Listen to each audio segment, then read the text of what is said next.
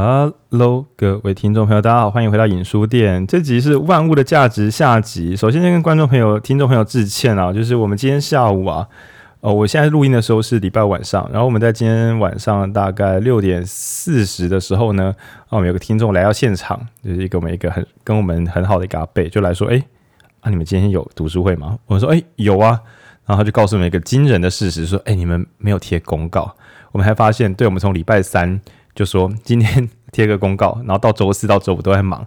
那到读书会现场的时候，还发现对我们没有发任何宣传，然后就只有阿贝出现。然后阿贝想说：“哎，你们就是这样子，会不会不太就是人太少，不太好什么的？”然后我们就跟他讲说：“呃，其实对不太好。但我们过往每次线下读书会，即使在宣传失能的情况下，都会很神秘的，至少有一个不是我们工作人员的任何听众出现在现场。所以今天很神秘的又保持这个听众未归零的状态。那。跟各位听众朋友报告一下，我们现在电台名称已经改了嘛，叫做台中市北屯区崇德路二段三百零一之一号，就就我们是在地下室。那我们每一周都会遇到有人来影书店，为什么我知道呢？因为都晃来影书店的时候，发现找不到入口，我们没有门牌，也没有招牌，所以你又找不到我们在哪里。然后呢，大家有时候会问邻居。就是影书店在哪里？我跟你保证，我们邻居绝对不知道影书店在哪里，他们根本不知道我们有来。那此外呢，有会私讯粉专，那所以我们已经有在 Google 上改时间。我们在我们装潢完成之前呢，我们只会有每周五晚上大概七点到九点会出现，所以请不要在其他时间出现了，我们真的不会在，而且没有招牌也没有门牌，你真的无法留下任何资讯。对，OK，先跟大家讲一下。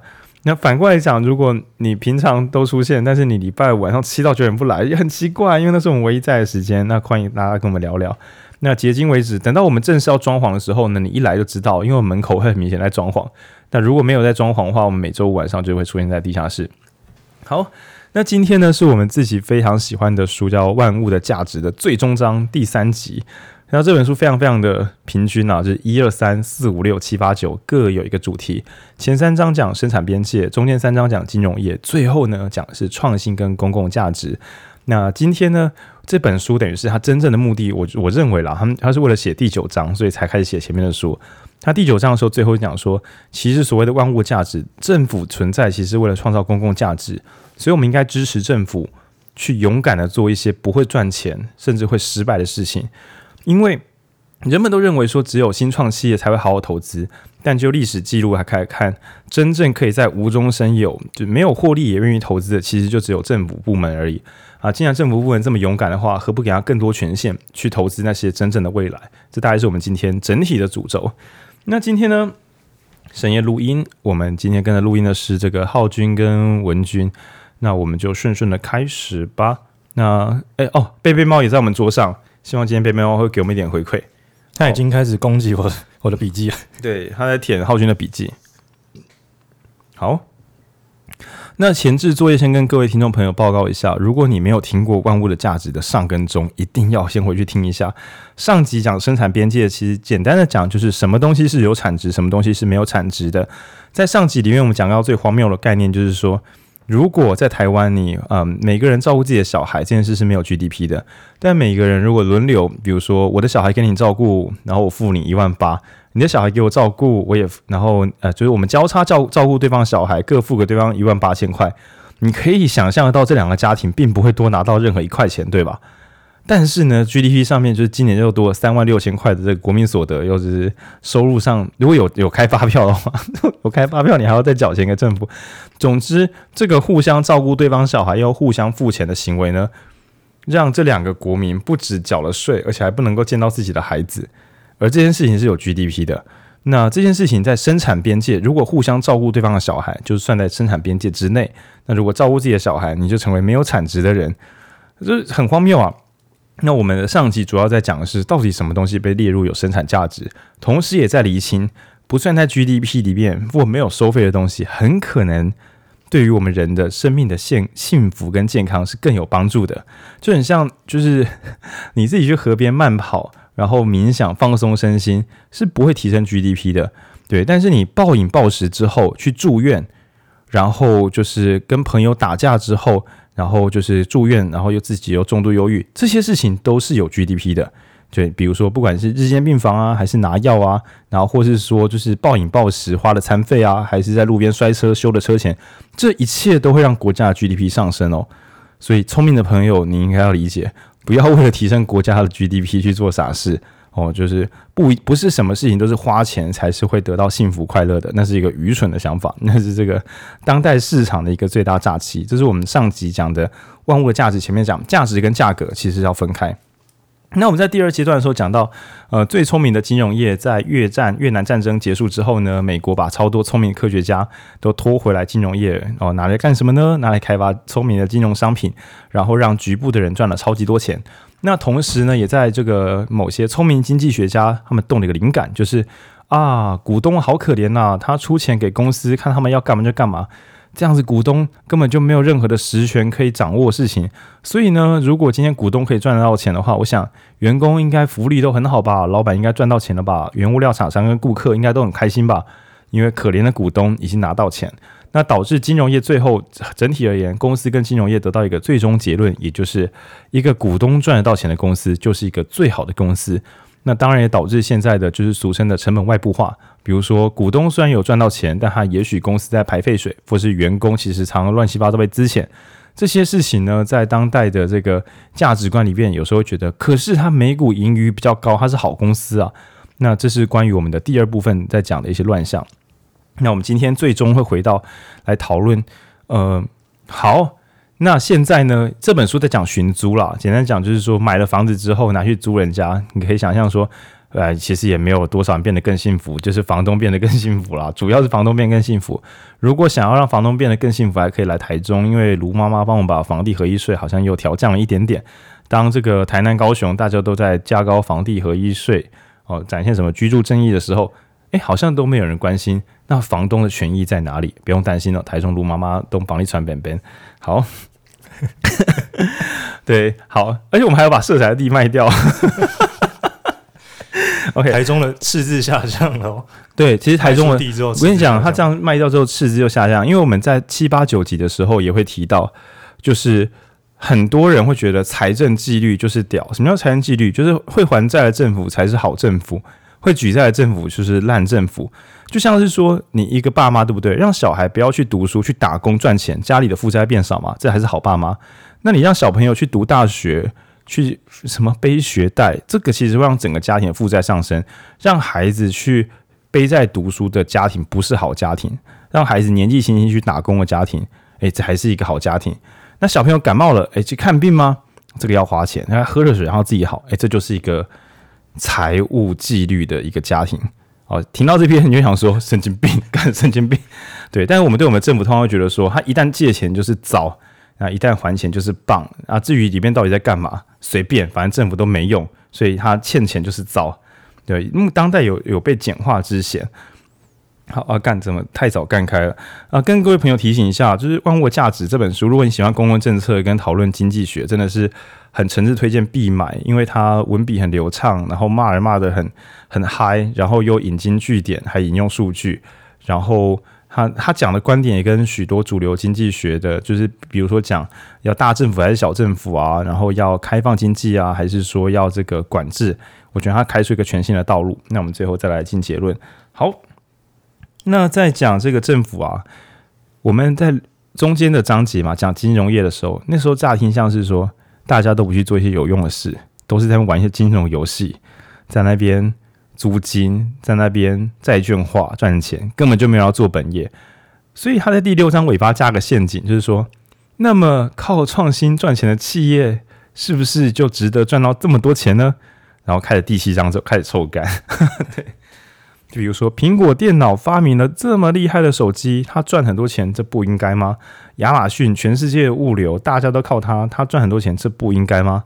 那特斯拉对不对？死里死里逃生，前几年的时候弄得好像快倒，负债比超高，现在股价很高，它人家赚钱，这不应该吗？Airbnb、Foodpanda、Uber Eat，他们赚钱，这不应该吗？所以七八九章主要是开始踩回这些。很难讨论的主线，因为当代的市场一想到自由经济，就会觉得啊，狼个搞啊啊，他们不能赚钱的话，不就大家就没人想要努力了吗？你看迪士尼要不是把他的米老鼠版权握一百年的话，我们会有迪士尼 Plus 可以看吗？其实有哦，因为他没有握版权的话，我们就会看盗版。你就说他没有，如果他没有赚这么多钱，他还会画新动画吗？其其实日本动画也没有真的超赚钱，也没有赚太没有赚太多钱，但品质也是很高哦。对，那你说，可是你这样子，他们会师就是没有赚到什么钱，所以会师的生活品质叭叭叭。那我们这一段就是开始来讨论说，那创新企业它到底这个创新是从哪里布出来的？那我请浩君接力一下。好，那在聊创新这一块的时候，其实在第七章的开头，呃，书里面有讲到一个概念是。我们社会要怎么样发展得更好，或者是什么情况下人民可以过得更幸福？其实都起源于一个点，在于创新。这个创新包括产品的创新，或者是制造流程的创新。啊、举个例子，例如说，最早期如果我们要写一些文件的话，可能只用手写，但在某一天，印刷术被发明出来了。哦，这个方便的技术就让大家可以生活过得更方便、更顺畅。那或者像手机，我们本来只能用手机来做一般的电信通话，可以打电话而已。但在某一天，智慧型手机被开发出来，于是人民开始可以用这个方便的功，用手机它的更方便的功能，然后我们生活也改善。那所有的呃价值，应该都建立在这些关键产品被实现、这些创新被实现的瞬间。那当然也包括刚刚提到的，Apple 它的 Apple 跟特斯拉还有亚马逊它这些的发展，企业单体的发展确实也带动了整个社会的，呃，整个世界的人们可以过得更好。那我们这边要讲到一件事情是，刚刚已经提出一个小疑问了，就是，所以这些企业它虽然做的很棒，但它值得赚那么多钱吗？会不会有其他人其实也努力了很多，但是没有在这一波的呃收益之中没有分到一杯羹呢？那在这边。呃，书里面有写创新，它其实这些创新的实现，它是有一些铺陈，它是有三个关键的要素的。第一个是累积，时间上的累积，它绝对不是呃这个企业可能在这十年内或者这一年内开发出来的特定产品和特定技术，它可能是在这十几年之间，或者是在五十年、一百年前已经有一个小小的雏形，慢慢实现、慢慢实现、慢慢累积，直到今天它终于成型了，成为一个新的技术。那或者第二点叫做集体性。它也不一定是你单一企业开发出来的。呃，以苹果手机为例好了，它今天之所以可以有这么高的价值，大家愿意花这么高的价格去买，它其实不是苹果自己独立完成的。那包括说，你手机里面的零件都是苹果自己开发出来的吗？可能是，可能不是。那或者是这只手机它之所以可以用的方便，它的网络是苹果公司自己弄出来的吗？现在现在的五 G 网络全部都是这些公司单自己弄出来的吗？不一定。那或者说，呃呃，以亚马逊为例，亚马逊可能是做物流业，那在物流上可以带给大家很很高的便利。但是这些物流它的产品可以这么快速移动到世界各地，难道这些航线或者是这些道路是亚马逊自己盖出来吗？也不是。所以其实是有很多很多不同的人在这一个呃产品或者是流程上的创新上投入了很多努力。那当然包括。除了累积跟集体之外，有个第三点，它叫做不确定性。一项东西的开发初期可能要投入很多资金或资源，但没有人可以知道这个产品到底会不会成功。它成功之后，到底能不能赚到很多钱？在这个不确定的情况下，到底谁会愿意先投入进来？那在书里面其实有提到，通常最愿意投入进来的不是什么新创公司本体，而是通常是政府。政府在一切都还看不到未来的时候，先投入了最开始那一点点起点，那到后面好像发展的快快顺利快起来了，才开始有创创新的一些公司或者是其他创投单位投入进来。那在这个阶段，其实因为他已经开始被看见，说哎，好像会获利喽，才有其他单位进来。那甚至这些人的投入，最终也真的是把这个产品做出来，然后获得很高的收益。但是我们最常见的状况就是。在这些投资已经完成之后，产品确实被开发出来之后，这些收益却被后来加入的团体收割走了。那反而原本投入的政府好像就是说，哎，政府开了一个头，那最后获益就应该留给这些企业或者私部门，这样子对政府好像有点不太公平。对，那这边主要讲的是，接下来也会聊到就是，所以在这些创新或者是价值创造中，政府到底扮演什么角色？政府真的？付出那么多努力，不该有一点收获吗？还是就我们以往的观念而言，就是政府就乖乖的啊，有事情你来处理，啊，没事的时候你就放给人民去玩，就这样就好。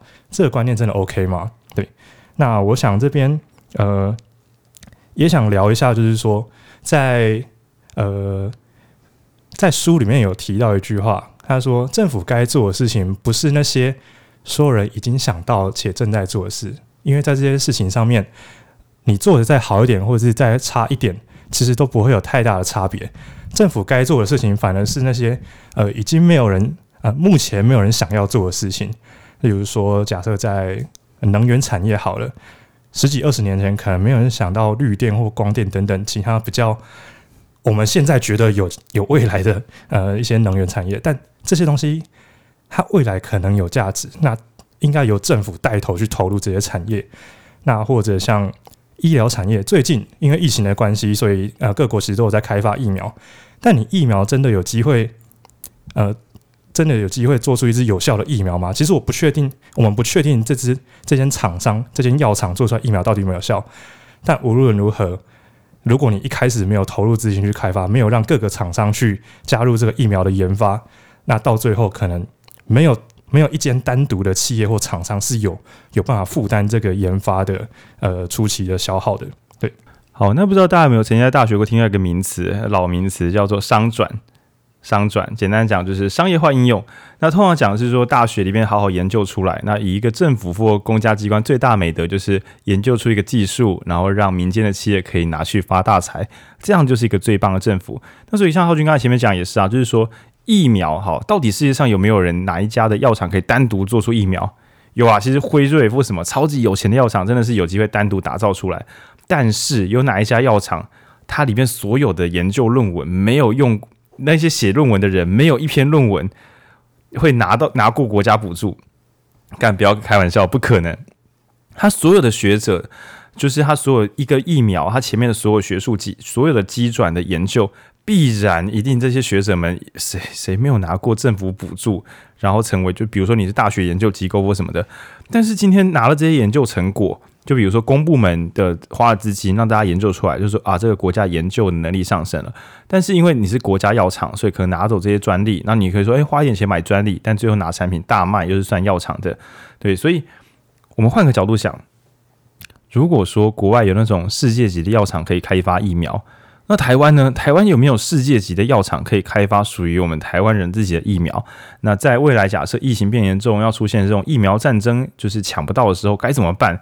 那我想说，国家严格讲啊，别无他法，你不能随便期待说，哎，谁想要集资，对不对？楼上楼下揪一揪，几个企业揪一揪，对啊，然后找一手啊或什么的，中国医大，大家收集一个上百亿美元，然后集中起来干嘛？一起来开发疫苗，来揪团来开发疫苗，然后做出来之后还不能跟民众收很贵，因为民众可能就是不一定付得起，所以台湾人能不能够就是炒民间的机构集中资金，然后做一个便宜疫苗给大家打打看？然后这时候就会觉得说，算了，还是看国家队有没有办法用国家的权限自己做一些就是本土疫苗来用用。对，某种程度上，这种可能不会成功的事情，就更需要政府来投资。因为传统都会说民间喜欢创新，但事实上，民间的政、民间的公司机关，很少人能够不看财报、不看风险评估的盲投，只是 for fun，就是放社会公益，不太可能。就算是研发，也都在成本控制之内。比如说，常听到的说，Google 会把十趴的钱跟时间拿去乱用，就是之前在读 OKR 里边好像稍微提到，还是别本书有提到，呃，Google 会希望员工们拿十分之一的公司预算，或是十分之一的上班时间去做一些不知道冲啥小的事情，只是为了确保大家不会只做现在能赚钱的事，因为这样等于是放弃了未来的竞争力。但是如果今天国家面临某些困境，比如说，嗯、社会住宅少子化。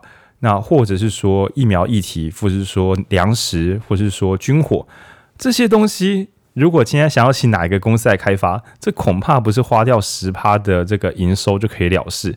那有没有公司愿意花四五十趴的营收，不惜动摇公司结构，也要赌赌看会不会成功？呃，我想正常的董事会应该是不会让这种事发生。那大概大概来挂掉。对，那现在好玩的来了，我们都说人类的幸福来自于创新。呃，曾经呢，人们只能够去猎杀野猪，这样野猪骑士这样。然后有一天发现说，诶，地上的小草种出来的这个小颗粒，加火用火煮一煮之后很好吃，呃，就是稻米。然后于是产生了农耕。那有了农耕农耕之后呢，大家才有了糖尿病，那才有了糖尿病用药。诶，这些东西都是很不容易的事情，这样对。那人那当然，这最后有糖尿病用药也是人类进步了。然后于是就最后叫大家再回去运动。那你怎么不要一开始就去猎山猪就好了？绕这么远，对啊，很奇怪。就是你知道吗？因为你没有猎到山猪，你还要再跑去吃烧烤，因为不然你就吃不到火烤的肉。然后原始人就想说，就是你大家看到不是抖音上有一个黑人小哥，就是一直就是他两手一摊，想说大家在搞什么鬼。然后我有时候觉得说，看人类演化的进化史，曾经我们去打猎猎山猪，有运动又有吃到肉，啊不开心，然后就硬要种稻米。然后种稻米之后，因为弯腰驼背，所以腰痛，然后糖尿病，然后再开发糖尿病用药跟物理治疗。然后因为没有吃到肉，所以又研究出烧烤店。然后你就 到你的狗毛，然后再运动，然后 GDP 就上升，GDP 就上升了。所以一个国家如果算错东西，把健健康康不算入产值，而把 GDP 上升算算入产值的话，就很荒谬。但我刚刚真的是有一些玩笑话了，我们还是有一些很棒的东西，比如说，嗯，有人发现了细菌这个东西的存在，就显微镜嘛。因为这个技术，所以发现了细菌。那发现了细菌，再加上说外科手术研发出了一招洗手，那于是使外科手术的成功率爆炸上升，人们的幸福、人们的生命得到延长，这些都是非常非常伟大的事情。那今天在讲创新的时候，刚刚浩君有提到。一个外科手术，你说你就还发现现在外科手术医师说，我就是应该赚这么多钱。但事实上，从这个历史源流来看，发现要洗手那个医师，如果真的有版权的话，他的后代世世代代都应该要发大财。感谢他提早五十年、一百年发现要洗手，不然的话，这现在大家才手术的那个成功率可能都一一路到现在都还升不起来。那如果再往回推的话，当然感谢有人发现了这个显微镜，发现了细菌等等的。也就是说，不管是刚刚前面讲的累积。那或者说讲的就是多元性，没有人是可真的独占来的。那有人就不服气啦，说：“可是我下去拔掉啊，要不是我有砸钱下去赌赌看会不会成功，怎么会有这个新技术发生？”那讲到保掉的话，有两个 bug。第一个是，呃，如果要拼保掉，那你也知道你成功是运气好啊，对不对？那既然都是大家运气，那旁边那个输掉了可能也只是运气差，人家也跟你一样努力，那凭什么就是你赚到的钱就全部被拿走？这有问题啊！对吧？就算是乐透也是要缴很多税的，这大家都知道。乐透没有人努力呢，也不是说这要不是我选这个号码，不是拼你在虎小这样。那另外一个是什么？另外一个是真正最会赌博人，当然就是政府啦。他在所有人都是小屁孩的时候，然后相信说找一些老师，然后教大家这个公民与伦理啊，嘿，然后教大家就是物理化学啊，有朝一日这些都会成为台湾的人才，哇，真是荒谬的想法！诶，这毒很大诶，大多数都是不啊，就是随便考一考，随便读一读，绝大多数的人毕业之后都会说，我小时候学数学跟化学根本就没有用啊，你知道吗？就是就算国民教育再怎么努力，也有九成的人根本搞不清楚国民教育可以帮他什么忙，他自己荒废掉了，但是会觉得说这些东西对他一点帮助都没有。虽然我觉得国学尝试真的是没有用，我也觉得说音乐课跟美术课可以不要借这么多就好了。也许呢，我现在三十几岁了，也许现在孩子已经不再被借课了。总之呢，真正最喜欢当冤大头做这个暴力赌注的，应该是政府。他对所有的学生，然后请音乐老师来教大家吹直笛，希望大家可以体会到音乐之美。还真的有人就因为这样觉得，哇，我以后要走艺术的道路。诶，真的读很凶诶，这个成功率不知道有没有千分之一到万分之一。但难道因为这样就说，哎、我看哦，我们这个业绩不好，我们上了这么多音乐课，好像大家音乐素质也没有很高，我们废掉好了。看，其实说实在话，如果今天是要讲，就是投资就是要有赚的话，很多东西，尤其是国民教育，真的让大家去做工就好了，不要去挑战看看有谁会因为读这些东西，或是老师认真上课，就有些孩子会有不一样的未来。我们今天讲什么教育是为什么翻转阶级，有的没的。某种程度上都是相信说这个普世性的赌博会成真，也就是说，有钱的孩子跟没有钱的孩子一起得到这个政府版本的更好教育，而少数的这个小天才会在这个国民教育之中改变他自己的人生。你知道，这政府必须非常有盼望，诶，他不能够很灰心想说，可是有钱的孩子一定会投更多资源让他们上去啊，那我们做国民教育有什么用？对吧？难道说我们教育要排富吗？不可能做这些事情，所以我们只是要论证说。真正的冒险王，每个地方都一样，都是都是国家本体，就是真正的的冒冒险王。相信有未来啊，相信年金不会破产啊。好，好，那既既然呢，就是这个新创企业，其实技术可能也是靠大学的技术转移，然后呢，投资环境又可能是靠政府的法规保护。那其实里面有提到说，政府有三个东西提供出来的那个好东西呢，是企业根本就搞不来的。第一个，治安军警啊。你说哦，我们企业就是很会研发，不然我怎么能赚那么多钱？干，今天如果人们去抢劫你的公司，或对你公司放火，你们的国家都不理不睬。我看你有哇，夸你呱搞。所以军队跟警察这种东西你说哦，我可以自己行保全哦。你说你一间公司很赚钱，然后你的保全可以守住外面所有的民众，真的想太多了。所以第一个，治安还有国防，这个不太可能是任何一个公司可以自己处理得来的。那第二件事情是司法。也就是什么是对，什么是错？那人家能不能够抄袭你的东西？你的员工能不能够偷走你的设计图？对，司法会确保公司有一个安全的环境可以成长，这个也很贵。然后第三个是公共建设，比如说，哎，你看我们这个亚马逊这样讲的，好像整个美国的高速公路啊都是亚马逊铺出来的，怎么可能？对不对？然后海关是亚马逊盖的，航空站啊是亚马逊盖的，看怎么可能？那所以第三个是大型公共建设，水电基础设施。这些东西真的不管各公司再怎么有钱，其实就国家建设来讲，那些公司的钱有钱都不算什么。那所以今天讲说讲治安，然后讲法治，然后讲公共建设这些事情呢，你说这些大公司不缴税，实在是有点说不过去。那为什么要特别讲这件事情？是因为国外很多新创企业啊，国内也是啊，新创通常都会提供减税，因为认为他们带领大家往前走，所以会给减税。但这个时候有个忽略，就是说，那新创有没有高原期？什么叫高原期？就是他不会输了。你说他要去外面跟人家赌生死，对不对？跟其他国家决斗的时候，给一点关税保护就算了。但是他如果已经长成苹果、长成亚马逊了，到底干嘛要减税？我是不知道苹果、亚马逊有没有减税。但是书里面提到说，许多新创他们会借由游说来设法让自己的税金可以少一点点。那当然，大家说，可是你不给他们减税，他们就跑去什么英属英格兰，叭叭叭，那叫什么？有一个什么格陵兰岛还是什么的？那个很长的名词，不知道文具有没有印象？有个避税天堂的，英属维军维京群岛吧之类的。如果想要知道的话，可以去查那个避避税天堂。没有没有没有，我只想要台湾有一些这个社会企业，其实他也是把公司设在 设在那个避税小岛上。但我刚才说算了，不要点名，对，因为就是不要这种慈悲没有敌人。我们这集先慈悲一点点。我那时候看到吓一跳。你就相当于是引书店，然后拿了大家的钱，然后就是，呃，从一间这个不赚钱的公司，然后弄到超赚，哦，然后我们的公司不是设在中华民国，我们是设在台湾，呃，不是开玩笑，我们公司设在一个英国的某个神秘小岛，那不用缴税。那你听了不会觉得很赌烂吗？就是说，哎，你拿到大家的信任，对不对？然后大家政府还补助你们，然后搞了半天，你一赚钱就变成英属英格兰格林兰岛，叭叭叭，就跑到别的地方去。对，那所以在我们已知。呃，我们刚才前面讲，就是说什么治安啊、军警啊、公共建设。我个人认为还有第四项最贵是教育跟文化。就比如说台积电的员工，诶，为什么员工不要为了赚一点点就是钱？比如说，如果我把这个苹果的这个 IC 设计图偷给别间公司，我就可以拿到一亿多的加密货币，没有人追得到。其实某种程度上，整个公司的人，大家做了这么高机密的事情，都没有出一点包。这种道德操守，你说是哦？公司从小就把他们可能从孤儿院收养进来，然后台积电有个地下室，教他们仁仁义跟道德，教他们就是一些岳飞的故事等等，有的没的，在他们背后刺 I I C 设计图这样，对，然后搞了半天之后，训练出一群台积精兵，这群人就是忠于公司，然后觉得我们的人生目的就是要保护全世界各地的 I C 封装图，I 就是一个 I C 圣徒，对，弄得像刺客教条，干怎么可能？他们不就是受这个我们的俗称的中华民国传统国民教育？那我们先不要管说教育部到底是是好还是坏，至少这个国家的人民偶尔会出错，但大致上震惊起来还是蛮震惊的。就有些国家人们就觉得把图给他，大概就是我公司要倒了。但我们这个台湾不太一样，即使做到全世界最大的封装厂，也不会在那边说。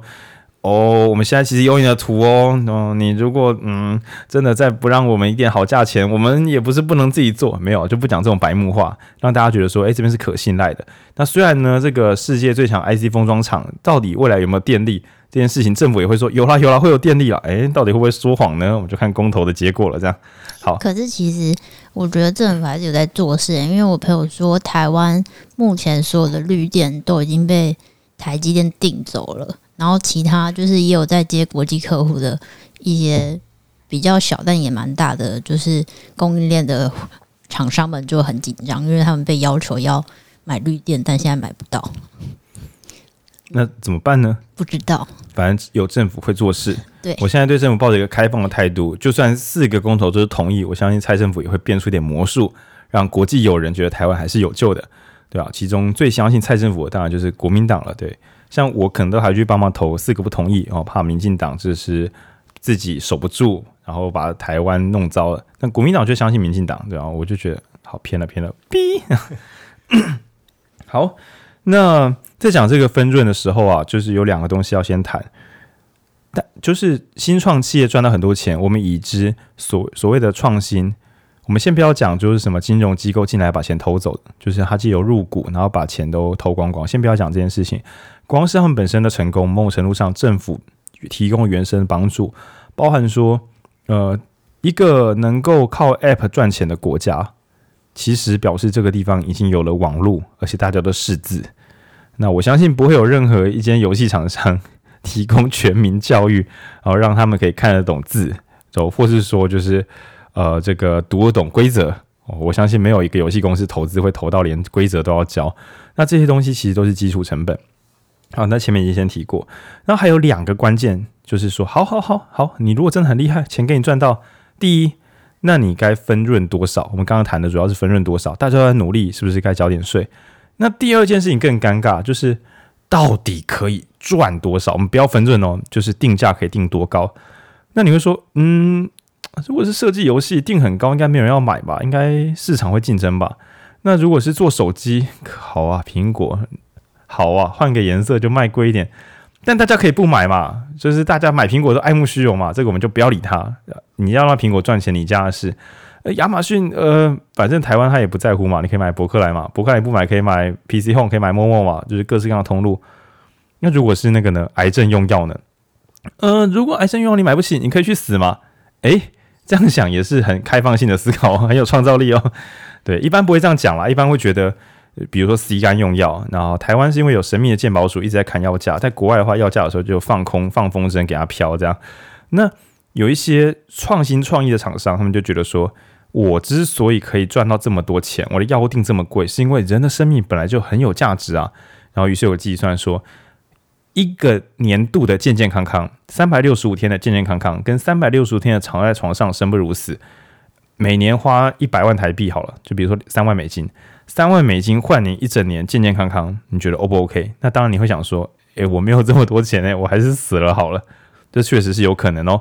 但以换算来讲，他们就换算出来说，平均啊，全世界或是欧美国家，也许一年花个三万台币换一整年度的健健康康是可以忍受的。那于是呢，这个药可以帮助你有多十年的健康生命。那我想说，我整个疗程给你收个一千万台币，应该是还好而已啦。啊，再打你个八折，算你八百万。人家小小 boy 八百万，就跟房价没有高啦，对，只是你有人买不起而已，这样。那这个论调讲的就是说，因为它产生出来的价值实在是有这个价格，对不对？生命这件事情，比如说我这个新的疗程可以让你的孩子哦注意力可以集中一点点哦，你觉得你孩子的注意力值多少钱？然后换算之后说给你收个两百五十万，还好而已。意思就是说，这个东西因为它很珍贵，所以我本来就应该定这么高的价格。那作者他并没有长篇大论哦，长篇大论是我在铺梗，作者直接两三句就靠背完说，那这样自来水公司就可以收最高的价钱。因为没有人可以一个礼拜不喝水，所以水本来就应该卖到天价贵。你愿意花多少钱来买水？我跟你讲，就是一瓶矿泉水卖你一百五，便宜而已啦。对，不然你不喝啊，不要喝你就不要喝啊，对不对？水那么珍贵，所以如果只是用人们有多需要来定价，很可能是极端荒谬的。电力呢？嗯，对不对？你说你药很贵，那电力呢？那空气呢？我把空气搞糟再来卖瓶装空气，那这些事情是很很恐怖的。所以他认为。定那个高价格，哎啊，对了，回头讲一下，为什么药厂最后必须拿生命很有价值，所以我们要定高价？为什么要拿这个来讲？因为它上一个版本是说啊，开发成本很贵啊，没有这么多钱，我要怎么开发新药？然后财报查一查之后，发现好像还好，就是开发新药成本好像没那么高，而且大家成功开发完新药之后，大多数力气都拿去花钱去维持自己的专利权，比如就是可能花律师啊，然后游说国会啊，设法让专利权延长。好像也没有多少时间，个小不够好，不敢一天到晚砸钱去投资新药，因为那可能会失败嘛。但是延长这个使用权限，让别家不能跟着做啊，这个稳赚不赔。诶，所以今天说要投资，好像也没有真的投很凶哦。然后所以只好反过来说，那一个生命很有价值啊啊。于是作者反过来破解说，那这样自来水应该卖最贵，其他东西都不应该卖的比自来水还要贵。对，他是这样子去破解的。那这样合起来，把创新讲的一无是处。没错，他的攻击还没有结束。他还讲说，很多人说新创新创，他该赚到这么多钱，就是因为拉卡搞。那他说，大家忽略两种效应，一个叫先行者，一个叫网络效应。那先行者效应就是说，他不用特别优秀，他只要误打误撞成为第一人，光是第一人就可以把后面的东西都寻租，就是收割走了。然后他最喜欢举的例子是，我来看一下我键盘，等我几秒钟。Q W E R T Y 哦，有的打电动的朋友，Q W E R 是不是放得很顺呢？Q W E Y 啊，Q W E R T Y 键盘呢，我相信大家都用很顺。不知道大家小时候有没有个灵感，就是说是谁他妈的设计一个键盘长这样子，我要怎么背？你看我们的 b p m f 这个排法不是就很科学吗？很好记忆吗？那个 Q A Z W S X，干这到底要怎么学习？学习曲曲线比较长啊。那事实上呢，在打字机时代的时候，这个键盘叫做弱势键盘，因为另外一种排法叫强势键盘，它会让你打字速度上升，因为它的词组比较近。比如说 book b o o k，所以它可能把比较近的词都放得靠近，把比较近的字放近一点，让大家好打词汇。但是呢，在打字机时代，这种高速键盘的 bug 就是它会卡住打字机。我不知道大家有没有卡过打字机啦。我小时候家里不知道什么有一台中古，我妈高职的时候打字机，所以。确实，你只要乱按乱按，就是打字机的键盘，它那个小锤子就会互相卡到啊，你就要用手去拆它。那反过来说，Q W E R T Y 这个配置呢，它把常用字都拆散，所以它打起来会慢一点点，但比较不会卡弹啊。于是这个键盘就在打字机年代红了起来，大家要学这个打字。那等到有了机械的键盘，对，因为一开最早键盘机械式键盘，有了机械式的电脑键盘之后呢？当然，因为整个市面的人都只会打 Q W E R 这个这一个键盘的指法，所以等于是你如果有这个专利，大家就只能够用这个专利。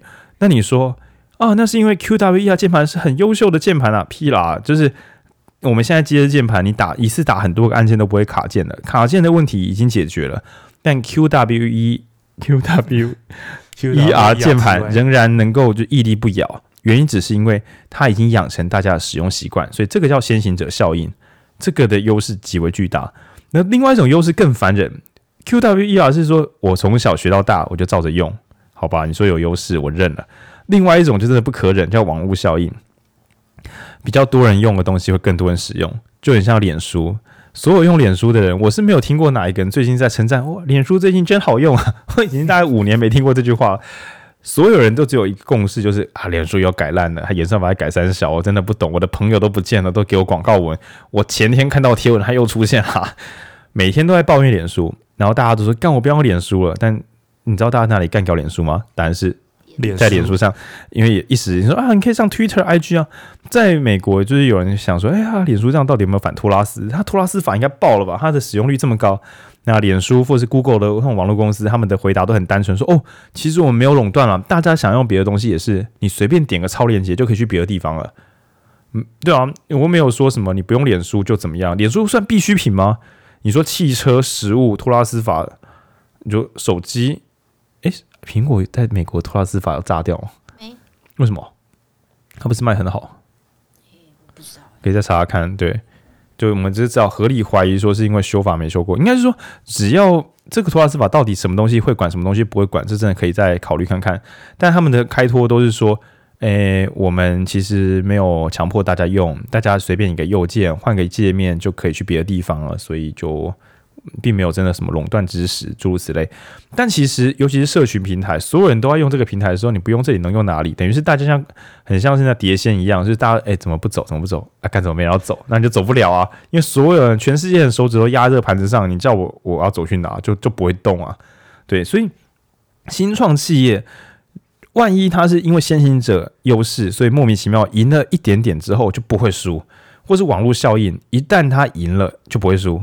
按理说，他后面赚到了那一大笔钱，跟他前面的努力比起来，好像有点不成正比哦。然后我们前面讲寻租嘛，寻租就是比如说我一旦房贷贷款之后买到这个房子，我之后就可以租给房客，房客缴钱养我，所以我天经地义，因为谁叫我先买了呢？诶，这就是不太公平啊，就变成努力过的人永远不用再努力。那后面的人就只能够帮别人努力，这件事情会让效能变差，会让钱变不见，这样对。所以这本书它的进攻是很猛烈的，它主打就是说你不该分这么多钱，然后还有你连定价都有问题，然后你如果就算占领了市场，我跟你讲，你没有先行者效应，这道理你就运气好，对，运气好也可以赚爆，然后或者说结构上来讲，只要谁先打造网络效益，他就牢不可破。即使消费者体验很差，也走不了。他甚至不用改善服务，反正大家走不了。那这种事情难道不该在意吗？这样？嗯，我刚才了反托拉斯法，但因为反托拉斯法它其实是为了防止企业过大，然后导致中小企业没有机会跟它竞争，所以其实。嗯，像苹果的话，其实以手机硬体生产来说是没有的，但它有被控告反托拉斯法，不知道是跟游戏或者什么相关。因为之前是有游戏商告他说，等于说，因为你如果用苹果手机，你就知道你所有东西都要透过 App Store 下载。那其实这个就是对游戏上来说，其实算是不太公平。它不像 Google Play 是应该是上架什么的比较自由之类的，所以是。这种会被等于说，它到底应该说，他们去判断的基准是你有没有在妨碍，就是中小企业的创新，或者是是不是让他们是没有在没有机会在这个市场发展。那所以，像对脸书来说，他就会觉得没有啊，社群平台一直都有在涨新的出来啊，我们怎么可能是一个？我们怎么可能让大家不用别的社群平台？对，大家都每天嫌我烂，是大家自己要上来的。对啊，大家就是走了。很，大家就解安装要装回来嘛，这不能怪我啊！这样一定是大家自己想用脸书的啦，对啦，一定是大家自己想要脸书的，有大家自己有选择，对对。然后苹果的话，可能它虽然说做做手做手机的厂商也还是蛮多，只是市占率比较低。但是因为苹果把价格拉得蛮高，所以它我我只是有我的乱猜，说不定它的价格拉高更可以让它远离托拉斯，就是降低自己的市占。应该说它的价格价格价格很低，它才会被评断为是。就是你用对你是在恶意竞争，你用你的资本的优势，然后让大家不能进来。对，苹果其实给大家一条生路，它越卖越贵啊。对，真真奇妙，世界真奇妙。便宜手机给其他人卖，对，它价格已经拉得非常非常远了。哇，苹果真的是很很聪明啊。好，干讲到哪？OK，好，那在讲这个呃定价跟什么的时候，在中场还有讲到说，其实政府很多时候都是开发我们说呃应该说价值创造的先驱，但是事实上却有另外一个论调叫做财政纪律，就是会还钱的才是好政府。那于是作者在第八章的时候很认真回防靠北一下，他本来是要靠北新创企业，但他决定回来靠靠北一下，他决定回来靠北一下靠北政府花钱的人们。因为大家都说政府都在乱花钱，财务纪律，GDP 每年的 GDP 有个数据是这样子，因为欧盟他们有一阵子是大家很穷嘛，然后说，诶，欧盟能不能够就是发给每个政府纾困？因为每个政府已经不能自己印货币了，很尴尬，所以只好就是让各政府用欧盟印欧元来纾困，叭叭叭。那就有个条款，就是说你每年的这个什么产生的赤字不能够超过当年度 GDP 的三趴，那不然就不给你钱钱。那所以大家就要开始讲说，那我不能再花钱了，不然这样欧盟老大会不会给我钱钱？那这件事有多欢乐呢？就是有遵守规矩的那些人，虽然拿到纾困，但因为自己国家财务也因为这样，就是他很乖，然后他家财务就崩塌掉了。为什么呢？因为可能说你虽然没拿到纾困嘛，但你的负债比拉高一点点，拉高一点之后就可能发一点补助，所以你国民都可能呃比较不会失业，然后或就诸如此类。因为你的国民没有失业，所以你的经济就没有大幅恶化，反而是你省着不要用，不要对国内花钱。那虽然你拿到了国际的这个欧盟纾困，但是因为你国内的经济体已经炸裂了，所以其实拿纾困也救不起来，很欢乐，对吧？就是为了拿纾困，让自己真的陷入困境了，真是不得了。那甚至更更欢乐的是，后来回头看，发现都什么负债比例的公式，就是你一定要压多少负债比例，就是。你的年度赤字或是你的总负债，你要压在某个百分比以内才是好国家。后来发现说，这些论文好像算的时候还有一些 Excel 填错，就是书里面讲的。他回头看的时候发现，哎，那个统计表好像有打错字，这样这个论文好像有点问题。那此外也发现，先进国家，比如说以欧盟来讲，法国、英国、德国，大家都有负债，而且负债比都蛮高的。那赤字也不是最低的。对，然后但是其实大家都国泰民安。好像是说你已经生病了，然后就是你叫生病的人，你跟他说你不能借钱去看医生，然后反而是那些还没有病的那么严重的人，反而可以借钱去做好的医疗，对吧？哎呦，这个有点立体哦。对啊，但其实就是说，嗯，你本来你现在有点生病了，你只要就是花点钱看看病就没事了。那你想说，虽然我有点病了，但我如果现在就是好好的再去工作赚点钱，应该感应该会重病吧？小朋友应该会重病吧？那于是就发现说，欧盟变成谁有欠债谁就国泰民安，谁好好还钱谁就倾家荡产这一个反直觉的现象。那你会说啊？难道这个节目是批评柯文哲的这个财政纪律吗？哦，不用担心。你以为是柯文哲喜欢还债，是因为台湾人听到财赤字就觉得政府又借我们的钱去乱搞了，没有赤字才是最好的政府啊，所以才不是只有柯文哲政府，蔡英文也超爱还债的，大家全国还起来。现在真的是各县市首长大家拼说谁是还债王，没有，对，借钱才是勇敢的事情，但是大家拼还钱。那台湾就是根据我们刚刚这个简单的查询，发现更炫炮的事情。台湾好像是在疫情期间少数一边有发纾困，还一边可以还国债的国家。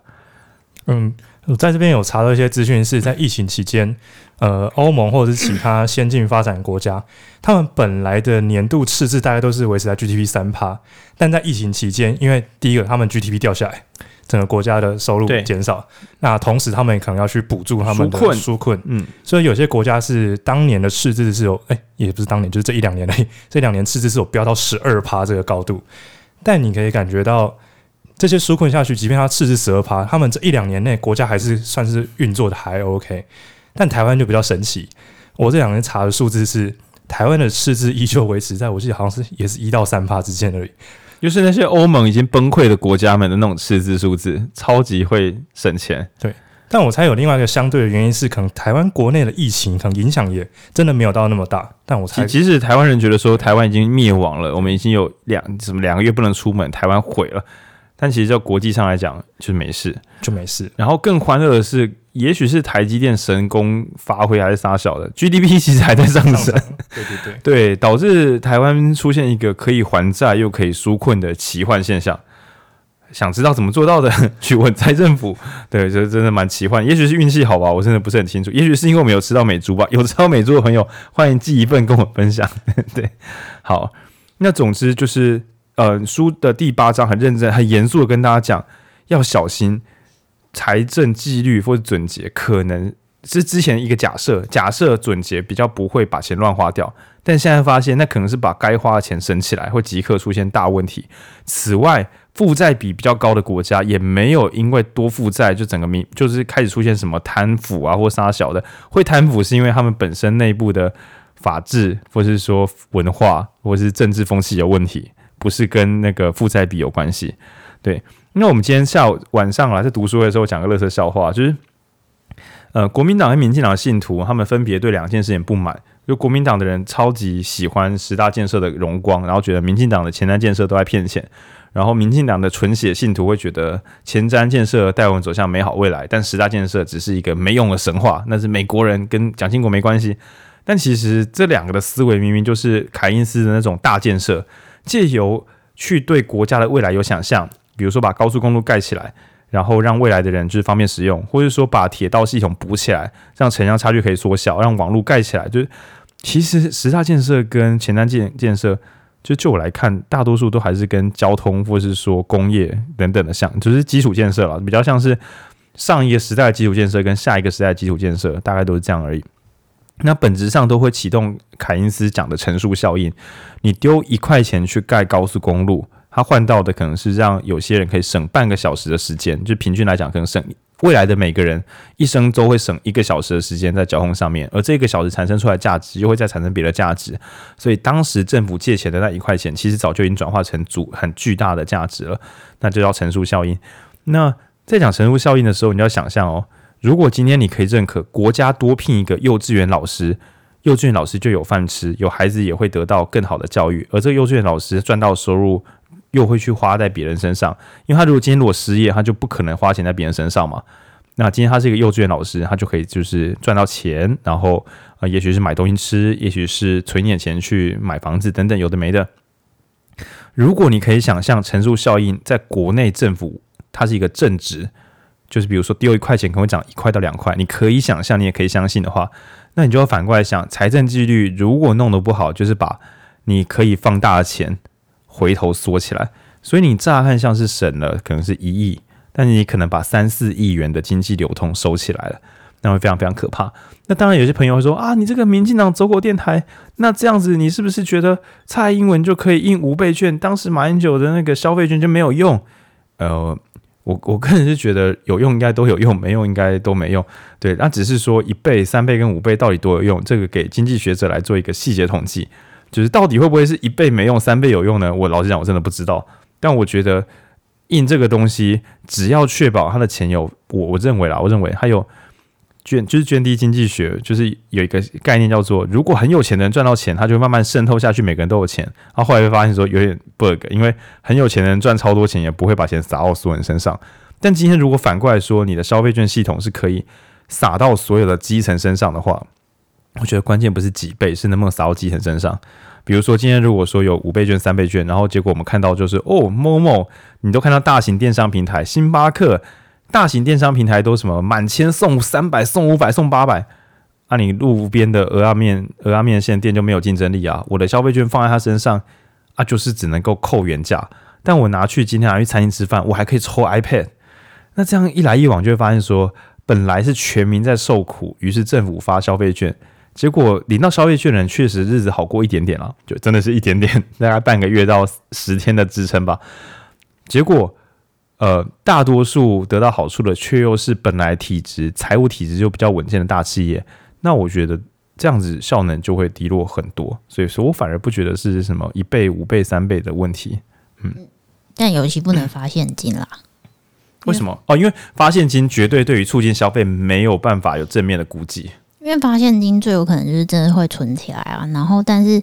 就算是大企业好，至少那些可能连锁餐厅什么，至少有养员工啊什么的。对对对，虽然没有，嗯，不算是最好的状况，但是是比较已经是比较好的状况了。至少市场会一时之间欢乐起来啊！虽然说那个欢乐不一定真的对所有人有帮助啦，很可能大家又误打误撞把钱拿去买本来不该买的东西。但其实消费券它有一个效果是，它如果是现金的话。它什么时候用掉，我们根本没办法掌握。但消费券它可以控制，是你一定要在一定时间内消费完。因为其实乘数效应它还有另外一个因素是时间。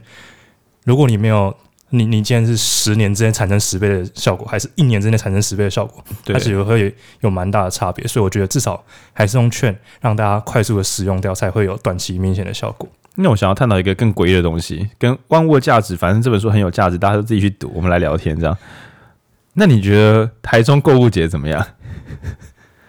我先跟听众朋友报告一下台中购物节有多屌，因为我们店里面有卖那个嘛，Mo Ink，就是读墨这家就是电子书公司他们做的阅读器，好像是有新竹还是苗栗的朋友跑来打电话问我们店里，因为我们是中部，因为之前新手书店有卖，但因为新手他们刚好在转型期，所以暂时没有在营业。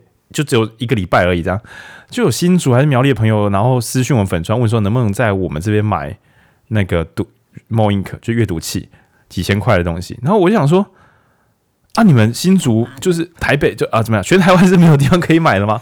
结果他说哦，因为台中购物节的抽奖抽得很凶，然后所以我想说哦，所以比起几倍券几倍券，民众对于抽奖这种东西，你看就是抽奖其实花的成本很低哦，你就想说什么抽一千万的房子。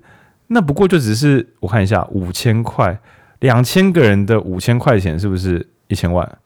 对啊，你发给两千个人五倍券，某种程度上就已经快要发掉一个一千万的房子了。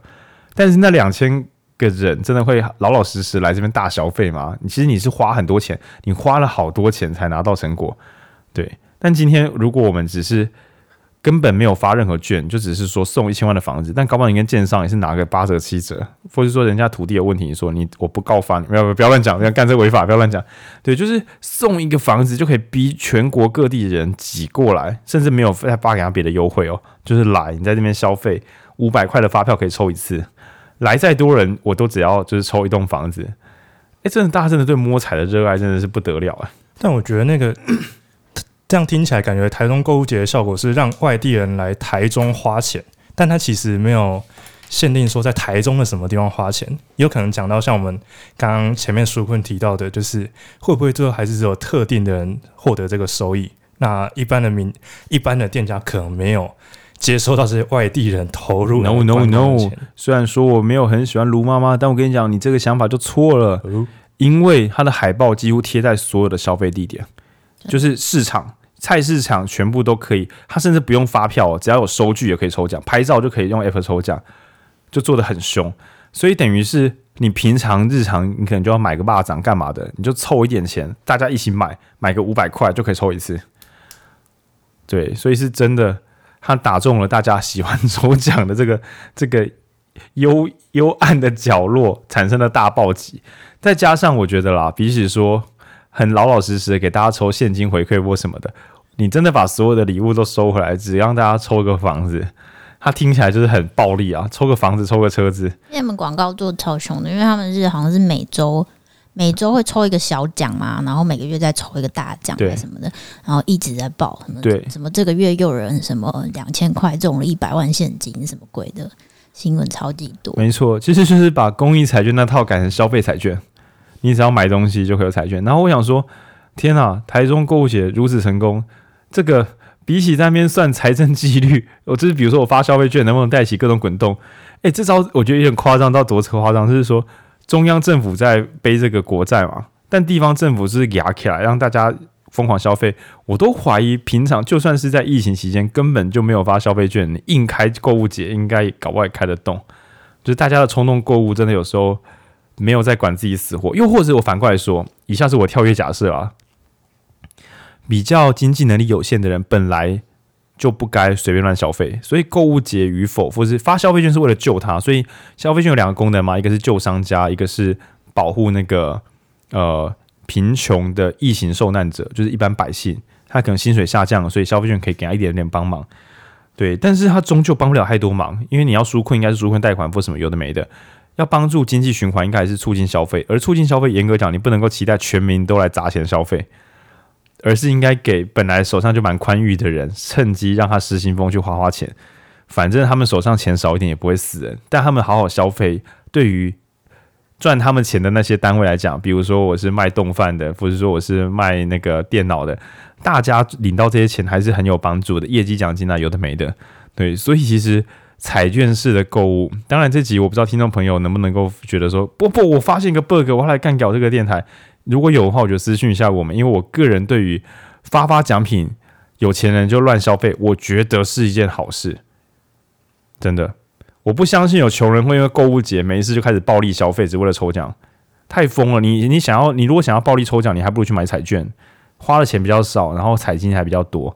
所以我认为应该是本来就有消费欲望的人会因此滚动起来。对，然后呢？一样，再回到我们讲这个国家财政纪律，或者说讲创造，事实上背这种风险，包括印消费券，或者是说提供奖品抽奖，确实比较适合是由政府来发动这个行动。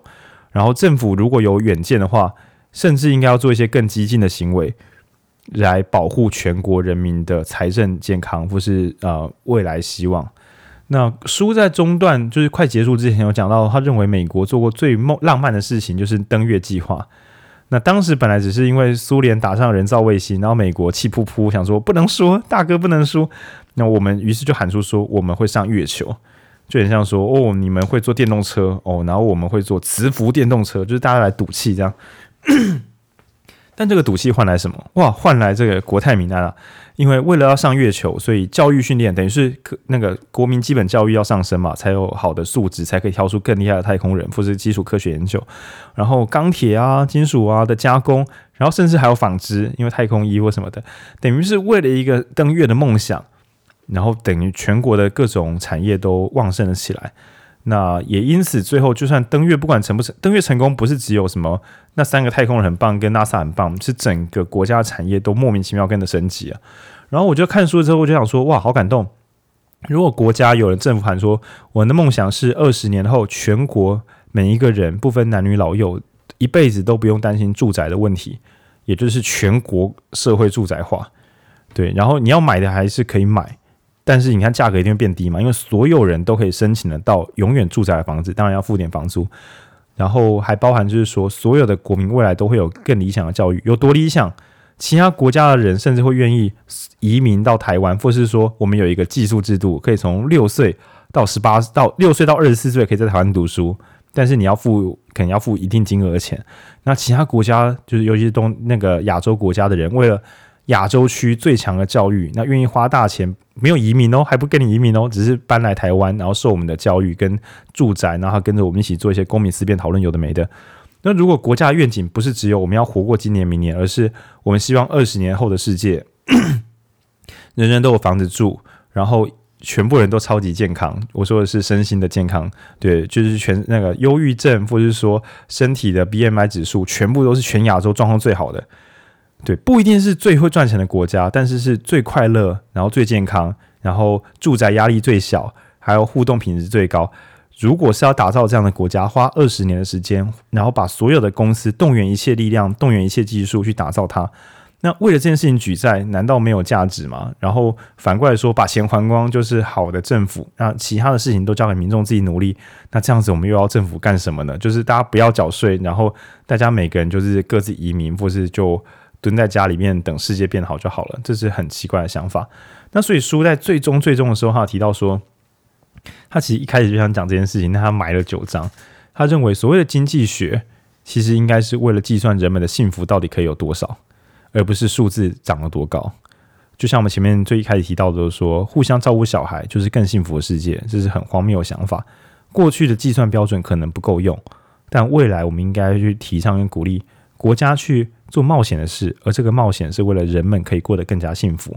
那不要再去算那些细节的财政数字，而是应该设法去归纳出我们是为了什么而在努力，国家是为了什么而存在，为了那个幸福，然后做长远的规划，带头喊出梦想，然后让所有的企业跟上来，就很像是国家先用文策院说我们要投资作品，虽然根本没看到作品，我还是先喊我们会集中财力，希望大家可以有作品让我们投资。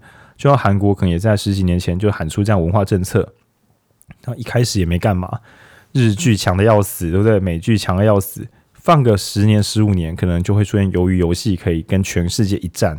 那一开始其实大家的投资都会想搞笑，但你没有政府冒险率先冒险，难道你要期待民间企业去烧老本来跟你赌赌看吗？对吧？然后，呃，我觉得整本书最终讲的是。也许我们除了传统讲说政府都只是无能公务员之外，会不会也是我们这个风气使得公务员不敢有能？公务员今天如果想要做会赚钱的事，想要做一些很酷的事情，那一不小心民众就说你不要再乱搞，你就做你的本分，让民间企业发挥就好。那一个国家维持营运，必然要有公务机构，而我们又主动的去弱化公务机构，让它不太能做事。那就很奇怪，就很像是你买一个网络服务，然后一直嘲笑你自己网络服务公司，叫他不要去做新开发了。你嘲笑自己买你买游戏，然后嘲笑游戏厂商说啊，他们做游戏就就是普普通通而已，你们就做你的本分就好了。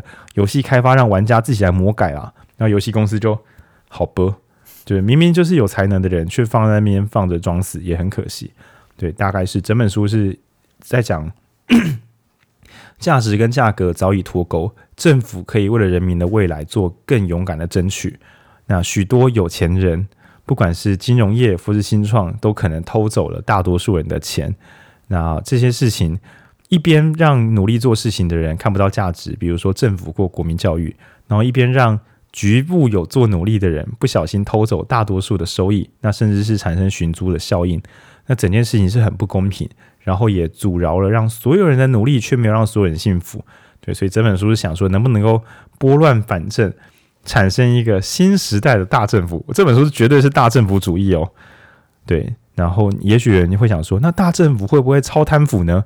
那这又是另外一回事。对，就很像你说，大公司会不会没有效能呢？就是台积电比你家的巷口的面店弱，因为大公司没有效能。个鬼，对，所以也许是治理的问题，而不是大小的问题。对啊，那我大概先聊到这边。反正这本书我们也是推荐必买啊，文笔好看，内容丰富，然后观点的话，目前我觉得不算超主流。因为要么大家就觉得说商业世界去赚钱，要么就觉得做慈善，然后或者说做社会公平正义，很少人提到说我们要赚，我们也要让一切变好，而且我们是用政府，政府就是那个该发财而且做好事的核心机器。这个观点真的我们。近期比较比较少，就是接触到这样的观点，对啊，就是凯因斯学派好像也没有这么狂的大政府、大政府收益型凯因斯学派，因为凯因斯学派应该比较像是投入之后乘数效应，而不是说政府也应该把钱赚回来。好像应该说，过往的对政府的期待最多，他要么就是希望你完全不要管事，你就做好一些基础建设。那再多一点，他就是期望你来，嗯，期望政府来帮忙矫正一些，就是矫正一些大家出的包，比方说，说排废水，对，对对，虐待劳工，对对对对这一类的，或者是呃做一些有好处但大家不愿意做的事情，比方说盖铁路啊这种的。那等他等于说只是在做一些。嗯，有点像是非他不可的事情，但是他没有到。我觉得这本书没有到这本书讲的说，他其实在政府其实超前一个，你可以想到他其实是一个啊创业创业公呃就是远见的投资者投资者，对对对，就是本来因为你可以想三段哦，有些人会觉得政府不要动啦，给我止住，滚，不要来闹事，你不做事大家都开心，这是有一派的说法，然后另外一派就觉得政府就是帮大家。把错的事情矫正，然后没有人要做事，你要做啊！有人搞事，你要出来管事。但是这本书讲的是不，政府你要在所有人都没有弄懂局面之前，用你们的优秀公务员，然后用学者，动用一切力量，帮所有人开路，然后也赚走你该赚的钱，再拿这些钱去做更有远见的事情。政府就是地表最强公司，而且你根本就是真正的创业者。你最有远见，你去教育小屁孩，让他上音乐课，你最有远见，你比所有人还要慈善，对啊，诸如此类。然后这三段的构想，我们刚刚讲第三段那个有远见的创业型创业型国家，对不对？创业型国家，对，诶，他的上一本书叫什么？创业型国家。对，这个作者上一本就叫创业型国家，然后第二本叫万物的价值，然后第三本叫希望经济学。所以本书的第九章收尾之前，他也觉得我们应该要推动的是希望经济学。我想说，哇。哎，你书写到第九章还可以帮自己下一本书埋伏笔，超屌啊！对啊，那我应该找机会把他的创业型国家跟希望经济学，台湾还没出啦，这三本放在一起，应该就是哇！我今天有开一个玩笑说，等到我们书店准备好之后啊，我应该明年不是要选那个吗？又要选议员嘛，对不对？或者是县市首长，尹书店用自己的名义，然后对一些我们觉得很棒的那个议员候选人，对不对？尹书店赠书，就是送你万物的价值。你不用害怕，因为议员不是很多说我们要来砍预算把关，其实你也可以叫政府花钱啊，不是只有砍预算而已。你应该跟他说哪里该花，这个花钱才是酷，对啊。那我觉得这样才是提升价值的方法，不是只有省钱而已。对，就就很像说你人生在世，你个人的成长并不是只有什么我少花一点钱，对，在正确的地方花钱，应该也是你个人很重要的功课。而不是说省钱就是棒，嗯，这样子啊，你不要活最棒这样，哎，哎，哎，哎，对吧？要要如何找出价值，其实还是需要去做一些耗损跟探测的，嗯，大概是这样。然后很有趣的是，这本哦又会遥遥遥遥相望的跟呃基金市场，那或者说跟基本收入连在一起，因为在基金市场里面有提到，就是。每个人在脸书上滑来滑去，或亚马逊在买商品的时候，其实都在训练这个机器。所以其实不是只有这个公司该赚到钱，使用者搞不好也该拿到一点红利。然后这些红利该怎么发放呢？用银行账户汇款给你吗？会给你零点零二块美金，花你十五块手续费吗？不，这可能要靠区块链，所以要靠区块链社会学跟以太奇袭这样。对，然后另外一个是讲基本收入，就是曾经我们在导读基本收入的时候说。大家听到基本收入的懂啊，想说我认真上班养那些小废物，大家都在搭便车。那基本收入最终的定论是，每个人都在搭便车，人的一生就是在政府这台大便车上面，大家都搭着它，对啊，路是你铺的吗？国民教育是你出钱的吗？自来水厂是你盖的吗？啊，你的公司，你的你公司的一切都建立在这个国家之上，你还在这边搭便车搭便车，对，所以反过来讲，既然大家都搭便车，你我都没有分别，我们何不让每个人搭车搭得快快乐乐？对，然后在这本呃万物的价值，我认为他应该也是希望国家成为一台最大的车车，让所有人都可以在上面搭便车。但少数的人搭便车搭得太爽了，他就明明都是一起在车上的，他还头等舱，还跟旁边人收钱。他在这台大便车上面跟大家收钱，相当于是。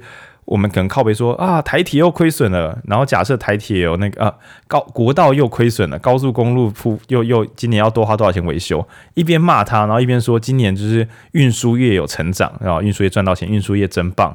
诶，这样子其实是不太合逻辑的，对啊。所以其实它是一本支持大政府的的书。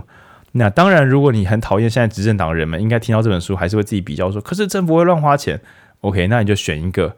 别的政府，然后可以好好花钱，好吧？就是你有什么政治立场是你的事情，但是这本书整体立场是支持政府好好的去花钱，那不要只把省钱当做是最佳解。当然也反过来说，也不是花钱就是最佳解，还是要看钱是花去哪里了。对，大概是这个样子。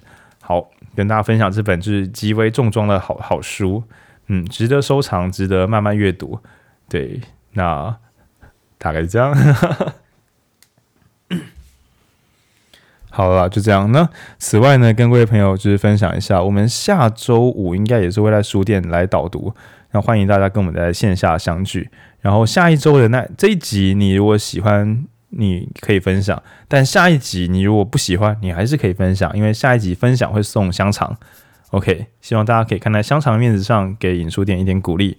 那就这样子啦，我们下周实体线上见，拜不不不不拜。